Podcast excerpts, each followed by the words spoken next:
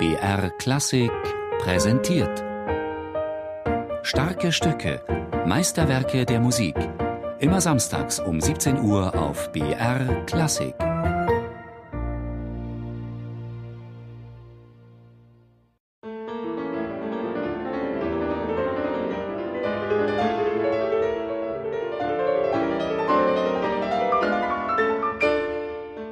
Das Stück ist sehr pianistisch im klassischen Sinne. Also es lässt sich eigentlich sehr, sehr gut spielen. Es lässt sich auch sehr gut einlernen.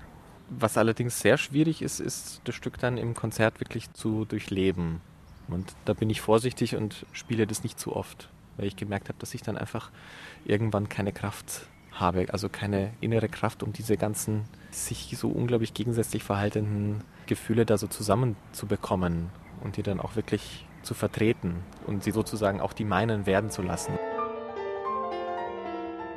Kann man nicht oft machen. Es ist ein bisschen ein gefährliches Stück, finde ich. Also man muss auch in der richtigen Stimmung dafür sein. Man muss einfach die Fähigkeit besitzen, sich in jedwelche Situation hineinzudenken oder hineinzuleben. Äußerst bewegt, sehr innig und nicht so rasch, sehr aufgeregt, sehr langsam, so lauten einige der Satzüberschriften, die Schumann seinen acht Stücken der Kreislerianer gibt. Die verschiedenen Stimmungen zeichnen die frappierend gegensätzlichen Seelenzustände der berühmten Romangestalt Johannes Kreisler, einem überspannten, an der Banalität der Welt leidenden Kapellmeister aus E.T. Hoffmanns Bildungsromanparodie Lebensansichten des Katers Murr.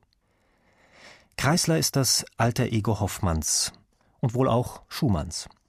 Seiner Verarbeitung der Figuren der Kreislerianer fehlen die romantische Ironie, der Humor Hoffmanns weitgehend. Zu zerrissen wirkt die Seele, die da porträtiert wird, in nahezu brutal anmutenden Charakterwechseln. Als Spiegel Schumanns privater Situation im Sommer 1838 sieht man das Werk daher gerne. Zu dem Zeitpunkt beschränkt sich der Kontakt des 28-jährigen Schumann zur geliebten Clara, die nur einige Straßen weiter wohnt, auf sporadische Briefe. Wieck, Claras Vater, hat seine Tochter schon vor zwei Jahren von Schumann abgeschirmt, was diesen in tiefste Verzweiflung stürzt. Sein Heiratsantrag 1837 wurde ausweichend beantwortet.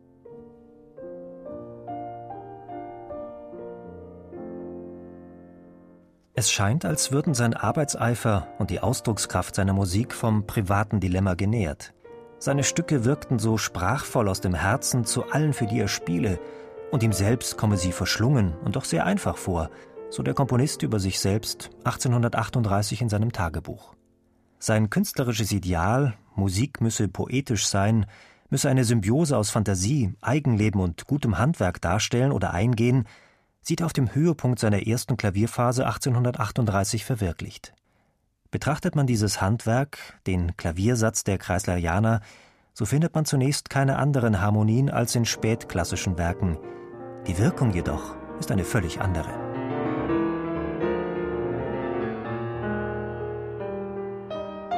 Es entsteht eben so ein Gefühl einer ganz unbestimmten Sehnsucht. Das klingt jetzt natürlich wahnsinnig kitschig oder ja, wie ein Gemeinplatz, aber es ist tatsächlich so, dass Schumann Kraft seiner harmonischen Ideen es geschafft hat, eben dieses Gefühl, dieses unbestimmte Sehnen, von dem man nicht weiß, wo es eigentlich hin will. Die Melodien flögen ihm seit einiger Zeit nur so zu, schreibt er an Clara, und er gewinnt sein musikalisches Material nicht mehr durch Improvisieren am Klavier, sondern es entsteht im Kopf, das für Schumann typische Kleinzellige seiner Melodien findet man auch in der Kreislerianer. Es gibt natürlich wahnsinnig schöne Melodien, die für sich stehen. Aber auch dann ist es so, dass diese Melodien eigentlich aus sehr kleinen Zellen entwickelt werden, ständig irgendwo in andere Stimmen wandern. Also wenn man jetzt wirklich eine schöne Melodie nimmt, der Anfang des zweiten Stückes wandert sofort in den Bass, wandert in irgendwelche Mittelstimmen, wird dann gespiegelt, wird also ganz frei auch behandelt, ist für mich schon ein ganz starkes Zeichen, dass Schumann eben die Melodie nicht so absolut in den Vordergrund stellt.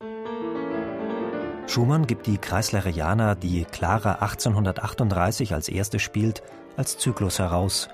Und was daran zunächst irritiert, die scharfen Gegensätze der Stücke, zeigt sich nur vordergründig als Kontrast. Melodische Verwandtschaften lassen sich finden, beziehungsreich sind die verwendeten parallelen Tonarten G-Moll und B-Dur. Formal bedient er sich oft einer lockeren Rondoform oder eines dreiteiligen Modells.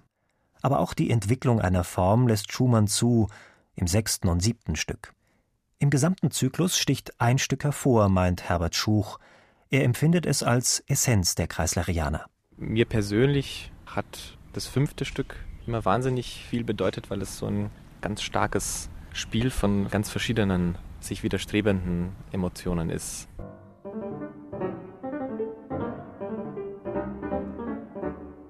Anfang ist eben wahnsinnig spukhaft, mit diesen punktierten Rhythmen, die dann auch noch in sich mit Pausen durchbrochen sind, wie so ein ganz seltsamer Totenritt auf einem klapprigen Gefährt. Und auf einmal aus dem Nichts entsteht dann so eine unglaublich schöne Kantilene ti da da da da da da da di da ja da ja da ja da da da.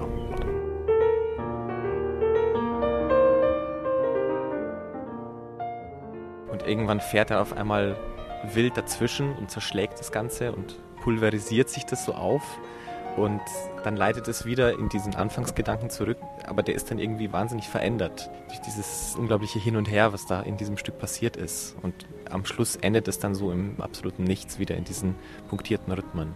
Dieses Stück ist für mich so, ein, so eine Essenz ein bisschen, also da ist dann alles drin.